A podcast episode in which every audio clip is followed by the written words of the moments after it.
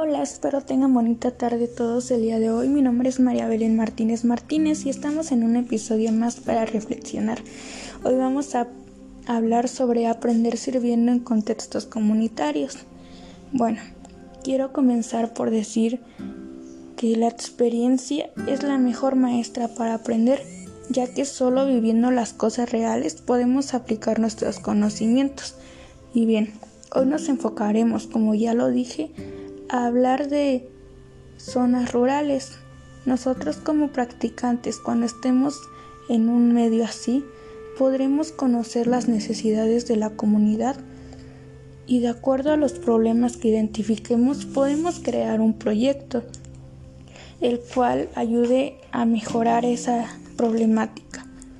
Este proyecto sería muy bueno durante nuestra formación ya que en él podemos aprender sirviendo, pues mediante la participación activa en experiencias de servicio comunitario podemos emplear conocimientos y habilidades adquiridos en la vida real y así extender el aprendizaje más allá del aula dentro de la comunidad. También fomentaríamos el desarrollo de un sentido de responsabilidad y cuidado hacia los demás. Además de que con este proyecto podemos desarrollar valores como lo son la democracia, la equidad, justicia y responsabilidad social. Así que estos proyectos van más allá de obtener conocimientos. Es indispensable siempre hacer una reflexión para tener aprendizajes significativos. Dicho lo anterior, llego a la conclusión de que trabajar en un medio rural desarrolla el valor de querer ayudar a los demás. Los aspectos que debemos tomar en cuenta para realizar un proyecto comunitario son los siguientes. La delimitación del objetivo del servicio, el andamiaje, la autoevaluación y la estructura de organización y participación de alumnos, profesores, integrantes de la comunidad y demás personas. Existen tres modelos de intervención profesional en escenarios naturales, los cuales son el modelo experto, el modelo transparente y el modelo del usuario. En este momento solo vamos a hablar del modelo del usuario, ya que según diferentes autores se propone que es el más adecuado, ya que en este modelo se promueven procesos de autogestión y facultamiento, en donde implica reflexionar y hacer un análisis del contexto en general. Sabiendo ahora un poco más sobre la participación que podemos tener dentro de una comunidad, formando un proyecto, quiero decirles que siempre va a ser muy importante hacer una evaluación de las experiencias, ya que con esta nos daremos cuenta de los logros, fracasos y aprendizajes que tuvimos. Bueno, y dicho todo lo anterior, quiero platicarles que tuve la oportunidad de practicar en una zona rural. Lamentablemente solo fueron seis días, pero a pesar de ello, identifiqué algunos de los problemas que habían en dicha comunidad. Y ahora que sé más a fondo sobre los proyectos comunitarios, estoy dispuesta algún día ser creadora e impulsar alguno. Los invito a todos a que estemos dispuestos a ir más allá del salón de clases, de no solo trabajar con los alumnos, que si en nuestras manos está, seamos creadores de un cambio en la comunidad donde trabajamos. Gracias, es todo por hoy.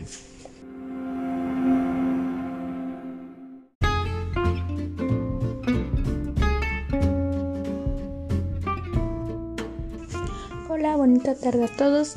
Mi nombre es María Belén Martínez Martínez y hoy estamos en un episodio más para reflexionar sobre temas pedagógicos. Hoy vamos a hablar de la evaluación auténtica centrada en el desempeño. Y bueno, para empezar, creo que es muy importante que sepamos qué es evaluar, ya que muchas veces lo confundimos con calificar y son dos términos muy diferentes. La evaluación es todo un proceso para recopilar información que nos permita hacer juicios sobre si estamos enseñando bien o no, ver a qué nivel se obtuvo un aprendizaje. Mientras que calificar se refiere solamente a otorgar un numeral. Y bueno, sabiendo esto, comenzamos con el tema. Hoy nos enfocaremos a hablar de la evaluación auténtica. Esta evaluación está centrada en evaluar lo que se hace, entender cómo ocurre el desempeño de un contexto y situación determinado, o seguir el proceso de adquisición y perfeccionamiento de determinados saberes. En este sentido, es una evaluación de procesos y formativa, donde son prácticas relevantes la evaluación mutua, la coevaluación y la autoevaluación. Algunos tipos de evaluación del aprendizaje son pruebas objetivas, preguntas orales, pruebas de ensayo y evaluaciones centradas en el desempeño o ejecución. Los cinco dominios de evaluación del aprendizaje basado en desempeño son 1. Habilidades de comunicación 2. Habilidades psicomotrices 3. Actividades atléticas 4. Adquisición o aplicación de conceptos y 5. Habilidades afectivas y sociales. Esta evaluación auténtica menciona que nosotros como docentes debemos motivar a los alumnos para que en verdad haya un cambio. Debemos hacerles saber que ellos son capaces de hacer lo que se propongan dentro y fuera de la escuela. Para que nuestra evaluación sea efectiva debemos saber que los criterios y estándares que vamos a establecer tienen que ser claros, conocidos y no arbitrarios.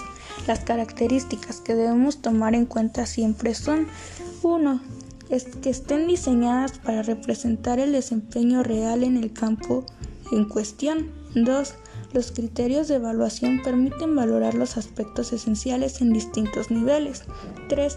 La autoevaluación representa un papel muy importante. 4. Lo que los alumnos aprendieron y generaron se disputa públicamente en la comunidad de aprendizaje pertinente. Algunos ejemplos de evaluación son los siguientes. Podemos ocupar rúbricas. ¿Y qué son las rúbricas? Bueno, estas son estrategias apropiadas para evaluar tareas o actividades auténticas que se integran de un amplio rango de criterios que cualifican en modo progresivo el tránsito de su desempeño. El portafolio de evidencias es otro tipo de evaluación, la cual deriva las colecciones de modelos, fotógrafos, arquitectos, diseñadores o artistas, donde se demuestra la calidad o nivel alcanzado de su trabajo. El portafolio electrónico es otro tipo de evaluación. Aquí podemos utilizar fotografía, video y audiograbación, programas informáticos, entre muchos otros. Esta herramienta sirve para aplicar lo aprendido usando programas informáticos. Otra evaluación es la autoevaluación, que como hemos mencionado en muchos episodios ayuda a tener un desarrollo del pensamiento reflexivo y del proceso de autorregulación en los estudiantes.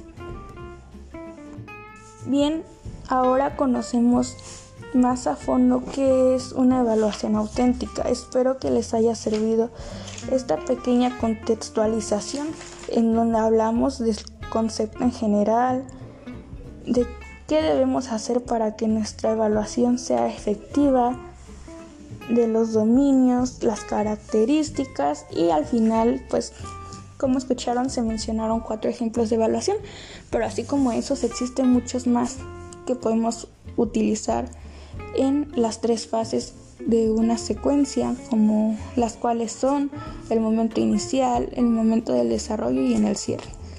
Seamos creativos y busquemos formas de evaluar ya no estamos en los tiempos de la escuela tradicional para otorgar solo calificaciones. Los invito a que seamos el cambio que se espera para la educación. Gracias.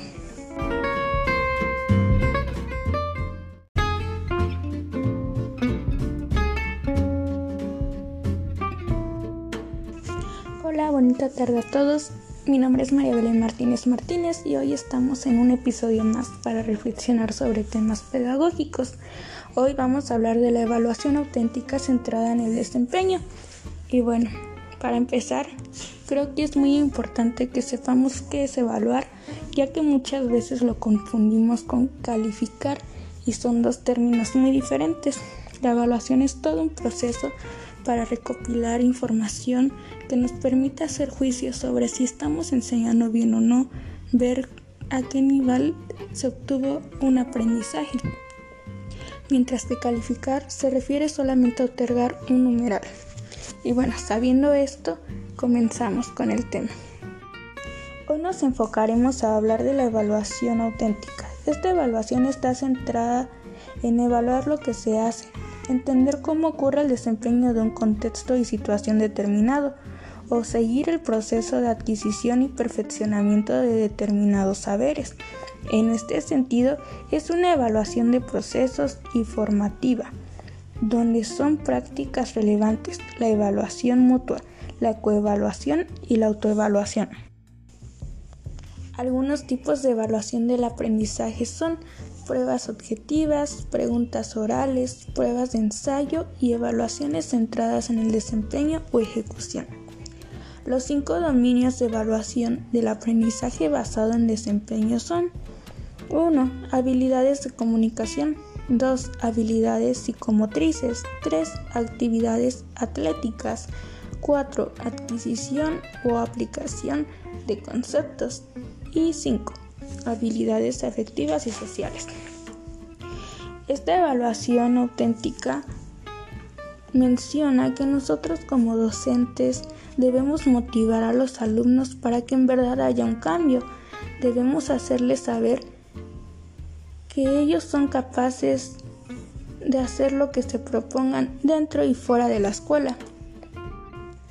Para que nuestra evaluación sea efectiva debemos saber que los criterios y estándares que vamos a establecer tienen que ser claros, conocidos y no arbitrarios. Las características que debemos tomar en cuenta siempre son 1. que estén diseñadas para representar el desempeño real en el campo en cuestión. 2. Los criterios de evaluación permiten valorar los aspectos esenciales en distintos niveles. 3. La autoevaluación representa un papel muy importante. 4. Lo que los alumnos aprendieron y generaron se disputa públicamente en la comunidad de aprendizaje pertinente. Algunos ejemplos de evaluación son los siguientes. Podemos ocupar rúbricas. ¿Y qué son las rúbricas? Bueno, estas son estrategias apropiadas para evaluar tareas o actividades auténticas que se integran de un amplio rango de criterios que cualifican en modo progresivo el tránsito de su desempeño. El portafolio de evidencias es otro tipo de evaluación, la cual deriva las colecciones de modelos, fotógrafos, arquitectos, diseñadores o artistas, donde se demuestra la calidad o nivel alcanzado de su trabajo. El portafolio electrónico es otro tipo de evaluación. Aquí podemos utilizar fotografía, video y audiograbación, programas informáticos, entre muchos otros. Esta herramienta sirve para aplicar lo aprendido usando programas informáticos.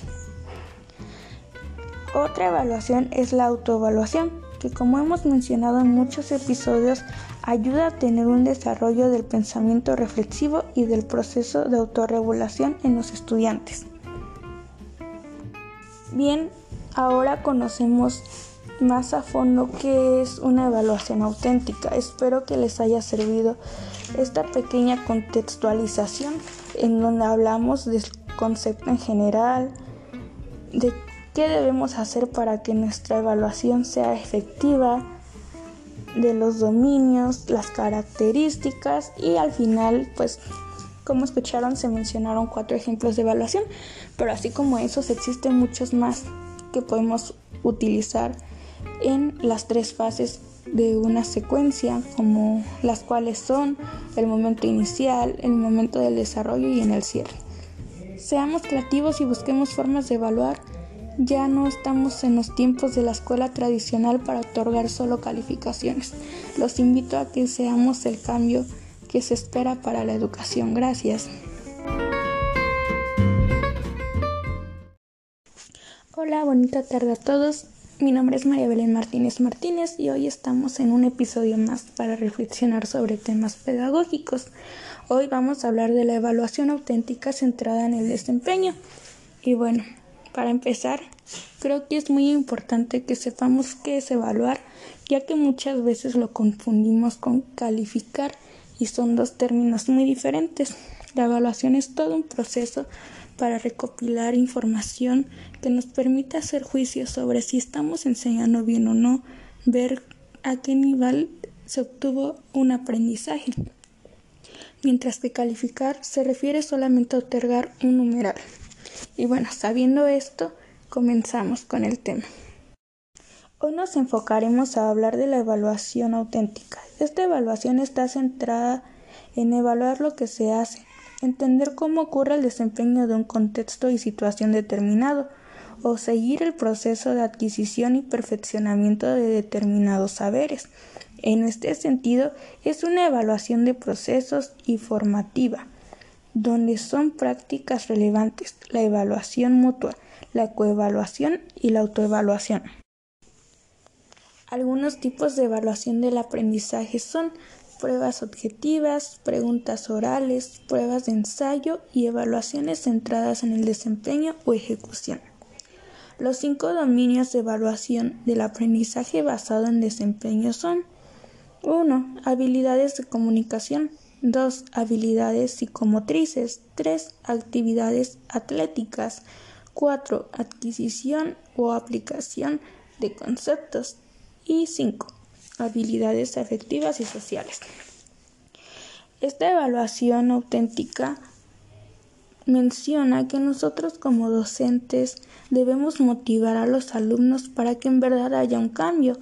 Debemos hacerles saber que ellos son capaces de hacer lo que se propongan dentro y fuera de la escuela. Para que nuestra evaluación sea efectiva debemos saber que los criterios y estándares que vamos a establecer tienen que ser claros, conocidos y no arbitrarios. Las características que debemos tomar en cuenta siempre son 1. que estén diseñadas para representar el desempeño real en el campo en cuestión. 2. Los criterios de evaluación permiten valorar los aspectos esenciales en distintos niveles. 3. La autoevaluación representa un papel muy importante. 4. Lo que los alumnos aprendieron y generaron se disputa públicamente en la comunidad de aprendizaje pertinente. Algunos ejemplos de evaluación son los siguientes. Podemos ocupar rúbricas. ¿Y qué son las rúbricas? Bueno, estas son estrategias apropiadas para evaluar tareas o actividades auténticas que se integran de un amplio rango de criterios que cualifican en modo progresivo el tránsito de su desempeño. El portafolio de evidencias es otro tipo de evaluación, la cual deriva las colecciones de modelos, fotógrafos, arquitectos, diseñadores o artistas, donde se demuestra la calidad o nivel alcanzados de su trabajo. El portafolio electrónico es otro tipo de evaluación. Aquí podemos utilizar fotografía, video y audiograbación, programas informáticos, entre muchos otros. Esta herramienta sirve para aplicar lo aprendido usando programas informáticos. Otra evaluación es la autoevaluación, que como hemos mencionado en muchos episodios, ayuda a tener un desarrollo del pensamiento reflexivo y del proceso de autorregulación en los estudiantes. Bien, ahora conocemos más a fondo qué es una evaluación auténtica. Espero que les haya servido esta pequeña contextualización en donde hablamos del concepto en general, de qué debemos hacer para que nuestra evaluación sea efectiva, de los dominios, las características y al final, pues, como escucharon, se mencionaron cuatro ejemplos de evaluación, pero así como esos existen muchos más que podemos utilizar en las tres fases de una secuencia, como las cuales son el momento inicial, el momento del desarrollo y en el cierre. Seamos creativos y busquemos formas de evaluar ya no estamos en los tiempos de la escuela tradicional para otorgar solo calificaciones. Los invito a que seamos el cambio que se espera para la educación. Gracias.